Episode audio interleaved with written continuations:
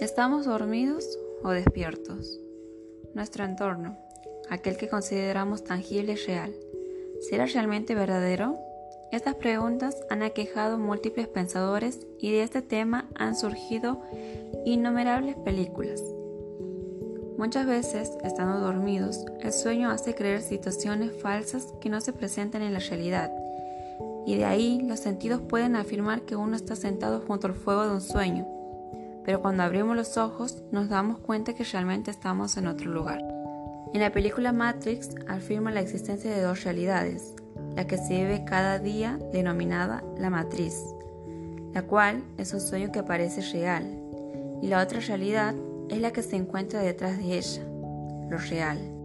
Lo que puedo afirmar es que los sentidos nos engañan, que lo que consideramos real puede ser considerado una farsa o una ilusión de algún superior que juega con nosotros.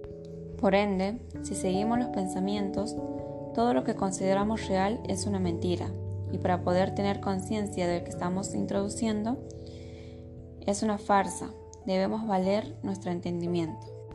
La relación entre los videos anteriormente vistos es que nos muestra dos realidades.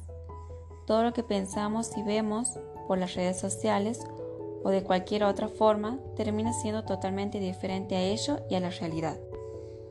Lo que yo relaciono con la verdad y cómo los medios nos llenan nuestras cabezas con solo decir que nos importa más cómo aparentar por más like que cómo realmente queremos que nos conozcan. Mi yo digital lo describiría como una persona sumisa, porque no demuestro realmente cómo es mi persona, y es ahí donde yo mentiría, porque mi persona es realmente distinta a la realidad.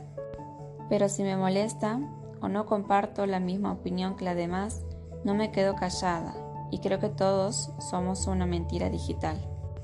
Somos esclavos de las opiniones, porque todo lo que nos digan, ya sea para el bien o el mal, no la creemos. Sobre las redes sociales igual, porque imitamos, estamos pendientes, nos dejamos llevar y todo por las redes. Nuestros cuerpos no son reales sobre este tema, porque si lo fueran, no nos arreglaríamos, no estaríamos pendientes de cada comentario que sean innecesariamente si cada uno debe saber cómo es nuestro cuerpo y cómo estar conforme con ello. Sí, tenemos dos cuerpos, lo real y lo que publicamos.